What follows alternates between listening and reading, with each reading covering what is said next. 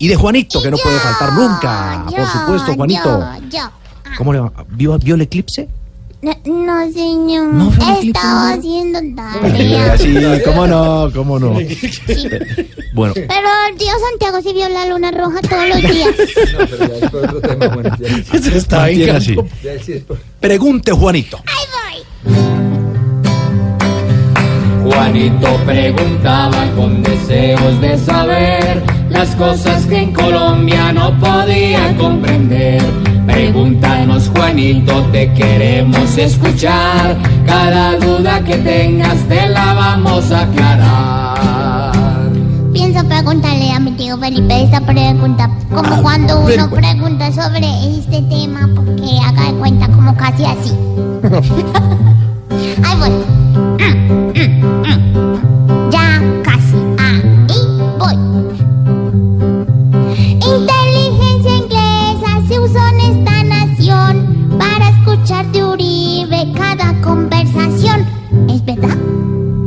Pues Juanito, la verdad es muy difícil decir si es cierto o no lo que está diciendo el expresidente Uribe de que hubo participación de la inteligencia inglesa en las conversaciones que él ha tenido en torno al proceso penal que le abrió la Corte Suprema de Justicia.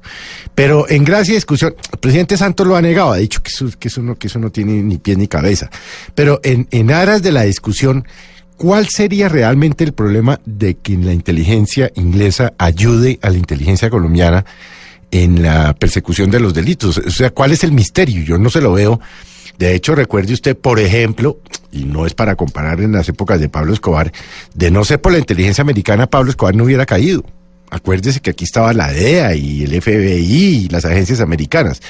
Entonces no hay que meterle mucho misterio a quién fue el que hizo las, las eh, digamos, las interceptaciones telefónicas al expresidente Uribe y a los testigos y a toda esta gente que ha estado allí vinculada. Yo no le veo ningún misterio, Juanito. Luego, no hay que ponerle tanto.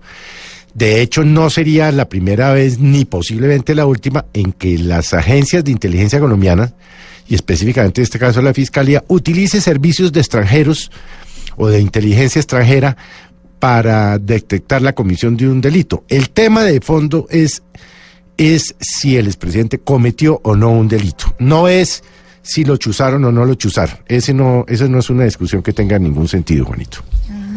Ah, bueno. Juanito, esperamos que dudas no tengas más, a ver si por lo menos tu mente sí queda en paz.